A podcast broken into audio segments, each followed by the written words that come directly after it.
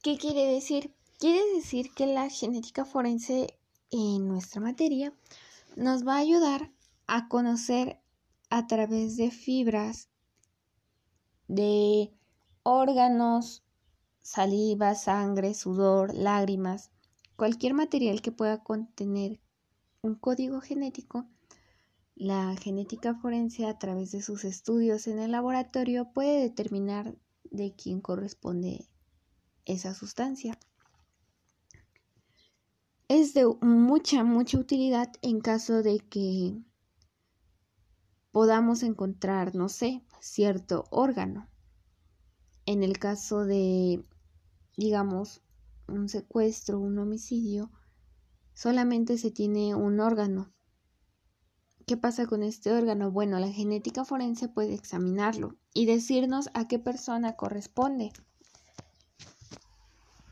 Si es víctima, qué tal si es el agresor o en muchos casos, qué tal si realmente hay que averiguar si la persona fue víctima, agresor, si encontramos un cuerpo en una fosa clandestina, al momento de hacer la exhumación, nos podemos dar cuenta que este cuerpo tiene cabello. Bueno, pues extraemos una fibra del cabello y con ayuda de la piloscopía podemos saber si es de hombre, si es de mujer, si es quizá de alguna cultura, si es de alguna persona en específico.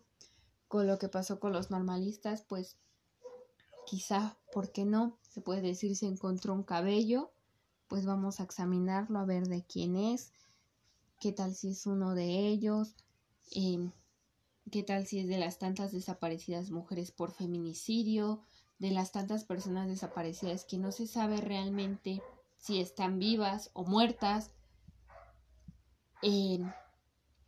ahora vamos a pasar a la contraparte. No todo es color de rosa, dirían. ¿Qué pasa con esta genética? Bueno, estamos hablando de que es sumamente cara. Realizar un estudio de paternidad de cualquier cosa es muy caro. Si bien hay casos en los que vale la pena, seamos honestos, seamos realistas. En el caso de criminalistas, no se tienen las herramientas necesarias ni el equipo necesario. No importa que te hagan ver las cosas tan fáciles como las series de televisión. Eh, la realidad no es así.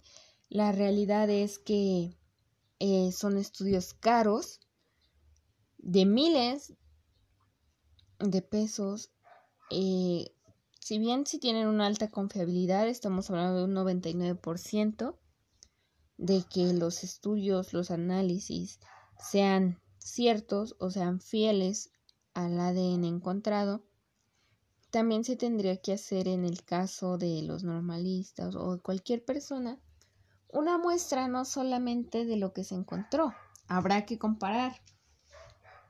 ¿Qué tal si yo encontré un cabello y digo, este cabello le pertenece a, no lo sé, vamos a decir que se va a llamar Margarita.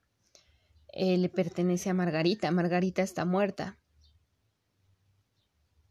O está desaparecida. Y luego, bueno, pues hay muchas Margaritas. O quizá me digan, no, pues es que esta sangre pertenece, parece pertenecer a tal persona. Bueno, pues habrá que tomar también una muestra del agresor y decir, ¿sabes qué? No, mira, ve este, este genoma no aparece con el del agresor, ¿sabes qué? Pues estamos a un 100% o, ¿sabes qué? ¿Sabes qué? No sé, te tocó el error del 1% de que la persona pues no fuera. Nosotros podemos decir, es de la víctima, hay que compararlo con la víctima, no, no es de ella.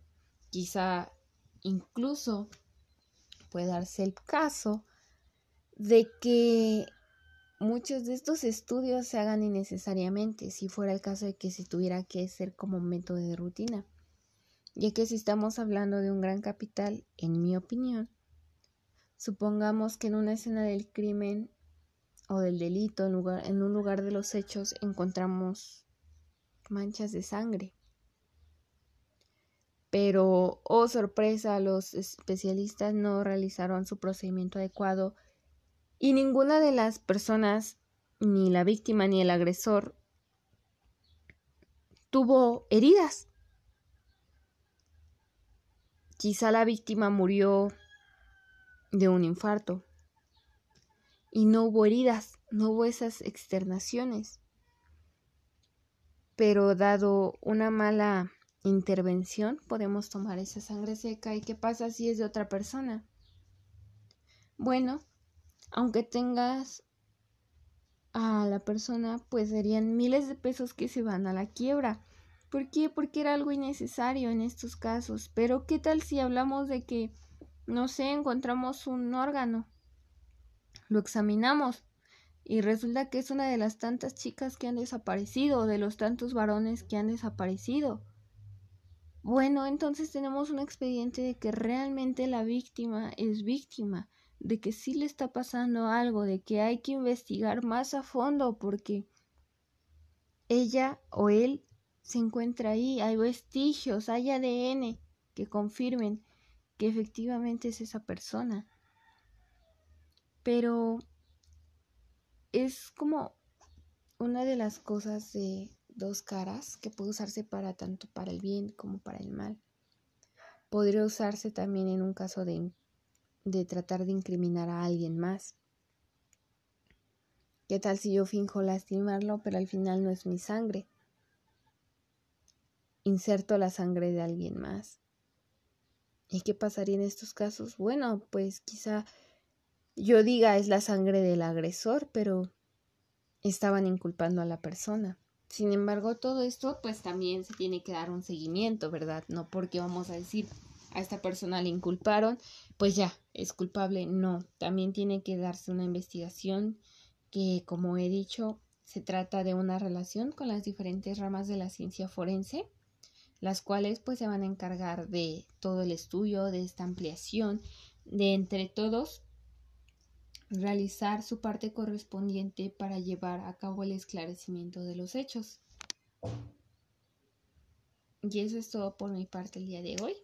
Mi nombre es Mara Hernández, esto es Criminalística y Criminología y muchas gracias por escuchar. Mi nombre es Mara Hernández, esto es Criminalística y Criminología y muchas gracias por acompañarme. El día de hoy hablaremos de la genética forense. La genética forense es un área especializada encargada de realizar los estudios de materia forense y se considera como una especialidad de las ciencias forenses, la cual es encargada del estudio de la herencia biológica. Entra dentro de los sistemas de identificación y la genética forense tiene subramas, las cuales son la citogénesis, que es el estudio del cromosoma tal cual, eh, la genética clásica, la cual pretende predecir la herencia de ciertos caracteres o enfermedades.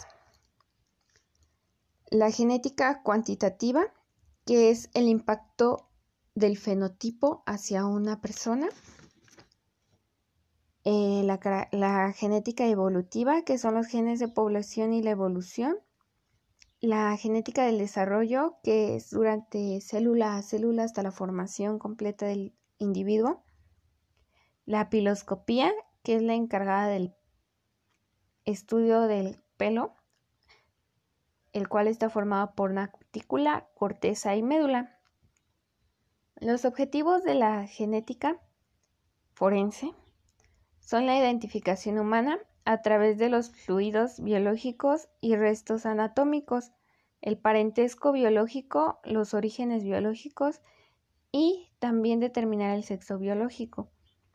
La misión es apoyar con imparcialidad la convicción de ofensores y víctimas en busca de justicia. Dentro de los servicios que se pueden dar en un laboratorio de genética están las pruebas de paternidad, la identificación de restos humanos, la identificación de cadáveres en calidad desconocidas, en calidad de desconocidos, y los casos sexuales.